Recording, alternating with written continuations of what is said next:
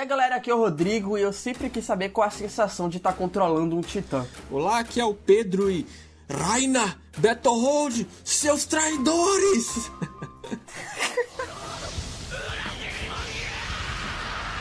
Bem-vindos a mais um Papo Anime, dessa vez a segunda temporada de Shingeki no Kyojin. Pra quem não viu, para quem não sabe, a gente fez a primeira temporada de Shingeki no Kyojin, a, o Papo Anime, né? Só que foi no canal antigo, então a gente tem uma recapitulação aqui no canal, a gente deu uma reeditada. Quem quiser dar uma olhada vai estar tá aí na descrição do vídeo e passando aí na tela em algum momento no cardzinho. A gente vai fazer um papo anime aqui mais completo, né, da segunda temporada, até porque a segunda temporada foi bem mais completa do que a primeira, na minha visão.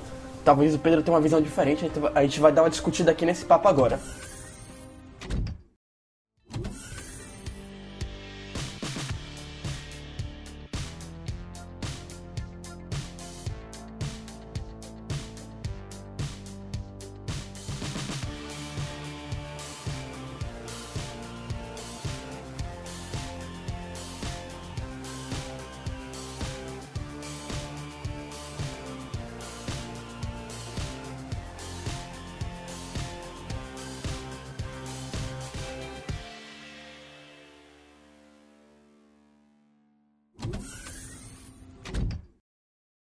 E bem, essa segunda temporada continua diretamente do ponto onde a primeira terminou e não perde tempo recapitulando personalidades ou personagens. Algo que eu achei meio estranho no início, afinal, né? Se passou três anos desde a primeira temporada. Só que se a gente parar para pensar, teve filmes de recapitulação, reanimações e tudo mais, então é descontável, né? É, ao contrário de no Hero. Na, na verdade, na verdade essa, essa não recapitulação demonstrou, acho que para mim, um grande adianto no tempo da história. A obra se concentrou na narrativa, que é o ponto forte do Shingeki. E Sim, a partir certeza. dela nós vamos aos poucos recordando recordando a essência de todos os personagens, né? Que é a Sasha com Milona, o Beto Hold é assim, o Rainer acha que é um herói, o Eren irritado. É, eu acho que isso acontece porque os personagens da obra não são tão diferentes em personalidades. Todos eles têm uma personalidade muito definida, sabe? É muito 880. A Mikasa é aquele jeito e ela não existe variável. O Eren é daquele jeito não existe variável. E assim, o desenvolvimento de personagem é super longo e para mudar muito pouco, sabe? Sim, cara, aproveitando que a gente tá falando aqui da segunda temporada um pouco mais completa do que a primeira, né? Que a gente primeiramente fez há muito tempo, eu queria ressaltar que, tipo, é, a primeira temporada, a segunda temporada do Shingeki, ele volta com uma coisa que o Shingeki tem muito, né? Que é aquele negócio de jogar muitas pontas soltas e deixar lá. E você se vira para continuar assistindo o anime e descobrindo isso. E aí uma coisa que eu achei muito bacana é que no primeiro episódio do, do Shingeki, ele não perde tempo com isso, né? Como você já falou. Ele vai logo botando ali um, um titã gigante e várias outras. Um titã gigante que fala, né? Versão macaco lá. E você já fica, caramba, como assim já tem tanta coisa pra gente acompanhar, né? Então, Shingeki ele tem muito disso, ele tem uma história um pouco lenta, mas ele consegue fazer a pessoa ficar presa pelos mistérios. Sim, sim, é a narrativa, né? Que é você acompanha a história pela narrativa. Ela, mesmo não acontecendo muita coisa, você fica ali interessado, tal, na obra. E isso é, é essencial tanto para você acompanhar o mangá, né, quanto para ver o anime. A trilha sonora do Shingeki não tem nem, nem o que discutir, né? Porque Sawano é, é impecável, cara.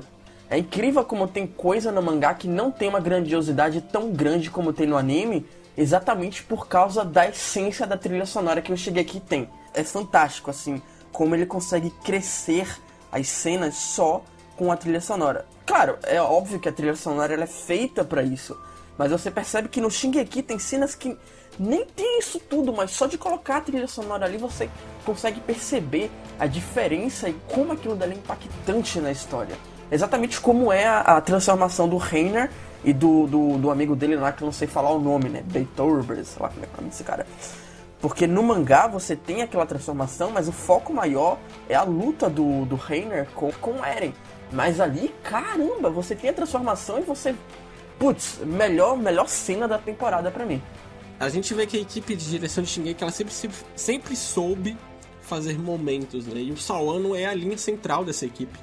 Porque a, a, trilha sonora dele é exatamente isso: é criar momentos épicos. E aí você pode ver todos os animes que ele fez trilha sonora. Kill la Kill, Adnoa Zero, Good Crown, são todos animes que a trilha sonora ela tem esse ar épico, né? E o Shingeki se encaixa perfeitamente nisso, porque a, a, a história do Shingeki, como eu estava falando, a narrativa, ela trabalha com isso. Com um mistério onde você tem um ponto de revolta, de ódio, que causa uma grande comoção épica, né? E tem toda aquela questão do anime, isso não tem tanto no mangá, mas o anime enfatiza muito essa questão da pátria, né? Da humanidade como pátria e não como uma raça. Né? As pessoas atrás da muralha são uma pátria. Isso vai ser essencial lá no, na frente, quando a gente tiver mais alguns acontecimentos revelados, que eu não vou falar aqui, né? Não dá spoiler para ninguém. Já pegando essa parte da, da trilha sonora que tava impecável, você falou de algumas cenas que, né, não passam batido e você nem dá muita atenção no mangá e no anime ficou ótima. Mas tem outra, muitas cenas que são assim, né? Não só essa do Ryan e tal. Tem a cena no final da da Cristina, né? Que ela tá com a Emir. E aí ela fala: é, Não, Emir, com você eu posso lutar. Isso no mangá é super clichê, né? É uma cena clichê dela falando. E no anime eles fizeram um malabarismo lá com ela, colocaram uma trilha sonora que faz a, cena ficar empolgante pra caramba, sabe? Pega nessa ponta da trilha sonora e ainda continuando nessa questão técnica, a animação. Bom, ela teve fases, né? Em muitos momentos ela estava linda, em outros era um CGI horrendo que aparecia. Como nas cenas de cavalo, a própria cena do, Colossal lá com, com o Ryan. Sim, o né? Colossal ele tava bem, bem porquinho essa temporada, né? Até porque na primeira temporada ele aparece duas vezes, se não me engano. E, pô, ele tem um, um, trabalho melhor na primeira temporada, né? Acho que na segunda eles falharam bastante nisso. E não é só o Colossal, né? O primeiro episódio você já tem os cavalos lá, sei lá. Parece bizarro, sabe? O, o CGI deles. Então acho que eles deixaram meio de lado um pouquinho essa temporada, não sei por qual motivo. Não, por qual motivo? Tempo e verba, isso é óbvio. Mas você percebeu que também eles eles evitaram fazer muitas animações assim, é muita cena estática com zoom às vezes, né? Vai mostrar o, o Titã Colossal descendo a, a, muralha, aí não mostra ele pulando, mostra só ele dando salto, assim, print, dando zoom, e aí já mostra ele descendo. Sim, mostra só a imagem estática, né, do, do que aconteceu, mas não mostra acontecendo efetivamente. Então, teve bastante falha disso aí, mas no, no meu ver, não me incomodou muito, sabe? Eu achei bem tranquilo, porque eu não, não fico muito focado nisso, não. Mas eu admito que é uma falha, porque realmente, putz, se você parar pra ver, é, daria uma grandiosidade maior na cena, né? Sim. Mas assim, o pior para mim, algo que me deixa muito confuso no anime, é a escala dos titãs. Às vezes um parece ser mais altos que outros e, outro, e em outras ocasiões eles parecem ser maiores ou menores do que aparentavam ser. E assim, o Titã da Ymir me deixa louco com isso, porque tem cenas que ele parece muito pequeno, cenas que ele parece médio, cenas que ele parece quase do tamanho do, do Rainer, sabe?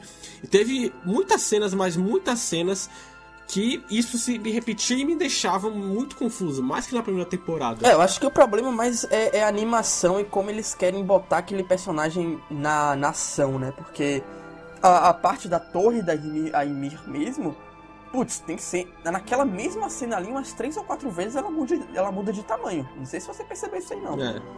É. Então. então, tipo, eu acho que eles pecam bastante nisso, mas é só pra, mostrar, dar um pouco mais de. Como é que eu posso dizer? De grandiosidade à cena, né? Mas ela tem um tamanho só, mas fica meio confuso mesmo. Cara, eu, eu realmente não vou, não vou forçar, mas eu não lembro muito bem o que eu falei no primeiro papo do, do, do Shingeki no Kyojin. Mas se tem uma coisa que eu tenho certeza é que naquela época eu não gostei muito da primeira temporada.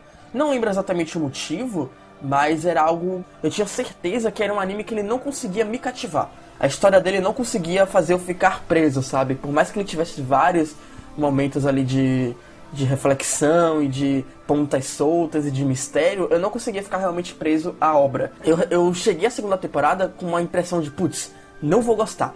E cara, não sei o que aconteceu, talvez eu tenha amadurecido nesses quatro anos. Eu não sei nem por onde começar o que eu realmente gostei. Só que eu tenho certeza absoluta que eu consegui focar muito mais na emo no, no os personagens estão focados ali no objetivo deles, né? Eu sei que na primeira temporada provavelmente tinha isso, eu provavelmente não percebi, mas eu tenho certeza absoluta que na segunda temporada eu consegui prestar atenção muito maior nisso, porque eu senti os personagens mais presos à história. Eu, eu acho que foi porque eles saíram da muralha, eles se sentiram mais em perigo, né? Com, com todo aquele clima e com todo aquele universo deles ali. É, é, essa temporada é mais diretamente tensa, né? Como a gente falou no comecinho. Ela não perde muito tempo tal. A primeira temporada tem treinamento, tem muito tempo de construção de personagem, é muito tempo de momento para agradar adolescente, né? Agradar público. Eu acho que essa temporada, o que me deixou de boca aberta foram os momentos épicos. Sim. É, como a gente acabou de falar, cenas que eram legais no mangá ficaram épicas. Eu acho que isso foi o maior diferencial. O anime transformou é, momentos de puro choro pelo nível de ferocidade épica que a cena tinha, sabe? Pô, e teve uma coisa também, assim, a gente sabe que Shingeki, ele além de ter muita ação, ele é muito mais política, né? Então tem bastante, bastante discussão. Tem episódio que é só só comentários, né? Só discussão entre ali dois personagens ou três. E cara, eu me arrisco a, não vou me arriscar, mas tipo na minha concepção me lembrou muito Monogatari nesse ponto, assim de, de, de ele ser empolgante até na discussão. Porque putz, você tem um anime ali que ele é completamente político, mas por mais que você goste de política, cara, você nunca vai ver aquilo do tipo caramba, isso aqui tá me empolgando de uma forma que nenhuma cena de ação vai me empolgar. Você vai achar aquela cena foda, você vai achar se empolgar bastante, mas nunca tanto quanto realmente uma cena de ação, né? E eu consegui entrar na obra até mesmo nas horas de discussão, porque eu só vejo Monogatari fazendo isso comigo. Porque Monogatari é 100% comentários, né? Então, mesmo assim, você vê Monogatari, é, a ação da Monogatari é a forma como eles discutem aquilo dali. E no Shingeki no Kyojin eu, consegui ver muito isso na, na expressão dos personagens. Eles conseguem transferir toda aquela bizarrice, toda aquela bagunça de tela do Monogatari em expressão dos personagens. Então, eu acho que eles conseguiram fazer muito bem. Eu acho que eles conseguiram fazer muito bem até o momento de discussão. É, eu não tenho nenhuma crítica à estrutura de roteiro dessa temporada. Tudo foi bem dirigido, encaixado, dividido. Eles pegaram coisas lá da frente do mangá e colocaram. E toda semana eu tava ansioso pelo próximo episódio. E é algo que você quer ver tanto semanalmente quanto de uma vez só, né? Com certeza. É assim, eu, quanto aos personagens, existem momentos onde eles refletem o que eles estão fazendo ali, tem essa expressão que você falou, mas geralmente eles não chegam a lugar nenhum. Isso acontece muito com o Eren e a Mikasa. O do Eren, pelo menos, é, é novidade ele tentar mudar, né? Isso é novidade nessa temporada ainda. Mas a Mikasa já é uma repetição do que já tinha na primeira temporada de novo e de novo, ela se refletindo pelo Eren, como ela quer ver o Eren de perto, né? Tem aquele episódio, quando. Não entrando em spoilers, mas quando o Eren se afasta deles e ela fica lá sozinha e ela fica pensando, ai, será que eu vou perder o Eren? Cara, aquilo ali tem até um tom de realismo, mas é uma repetição tão forte do que teve na primeira temporada que você fica. Ah, meu Deus, sabe? Então eu acho que falta ainda esse ponto nas próximas temporadas. É tirar os personagens desse travamento. Eles não mudam, eles refletem, pensam, mas eles continuam na mesma. É, porque é chato. Putz, por mais que a Mikasa seja uma personagem foda no quesito de, de habilidade dela, né? Ela se perde muito porque ela não tem uma personalidade fixa, cara. Ela é Eren, Eren, Eren, vou pelo Eren, sabe? Então você tem um Eren 2 ali praticamente. É uma personagem que ela vive em prol do Eren. Então, é, você, você não conhece a Mikasa direito ainda. Eu, eu não conheço a Mikasa, eu não sei quem é a Mikasa. Eu conheço uma garota que vai atrás do Eren independente do que aconteça, sabe? Então, eu, eu acho que isso é muito fraco, porque se continuar, vai ser sempre a mesma coisa. A Mikasa nunca vai mudar. A gente vai acabar cansando disso, como eu já cansei na segunda temporada da personagem. E bem, Rodrigo, eu acho que essa temporada foi demais. Eu só não dou 10 pra ela no My Name List porque teve os problemas lá com a animação. Mas o resto foi um dos melhores animes da temporada e com certeza vai ter indicação ao Awards aí. Com certeza, assim, eu, eu, eu como fui uma pessoa que odiei a primeira temporada, não lembro o motivo, não me julguem, mas deve ter sido porque na época eu não tava muito no hype pra ver. Eu comecei a ver a segunda sem hype nenhum, né? Pra mim eu já comecei a ver, tipo, ah, vai ser bosta. E aí cada episódio que passava ele me surpreendendo cada vez mais eu posso me arriscar a dizer que talvez eu estivesse predisposto a gostar muito mais depois de ser surpreendido no primeiro, na primeir, no, no primeiro episódio, né? Mas, putz, não tem como dizer que foi só isso, né? O anime realmente foi completamente fantástico. Assim, essa segunda temporada foi surpresa atrás de surpresa e mistério atrás de mistério e com certeza a gente termina o segundo episódio, o, a segunda temporada aí com o triplo de mistérios que terminou a primeira porque a primeira até que foi meio fechadinha, né? Você tinha ali é, alguns mistérios a mais, mas não tinha tanto quanto o segundo. Então, também não teve tanto avanço quanto o segundo, né? Então, eu acho que a segunda temporada para mim foi assim é, completamente fantástica, tanto que eu acho que Shingeki no Kyojin foi o melhor anime da temporada para mim. E bem, amigos, esse foi nosso papo anime sobre a segunda temporada do Shingeki no Kyojin. Comenta aí a tua opinião, lembrando que no próximo papo vai ter ela lida em leitura de comentários, ok? Abertamente, quer discordar, quer concordar, quer reiterar algo? Deixa aí seu comentário, beleza? Retear com argumentos, por favor. Claro. Curte nossa página, segue a gente no Twitter, ok?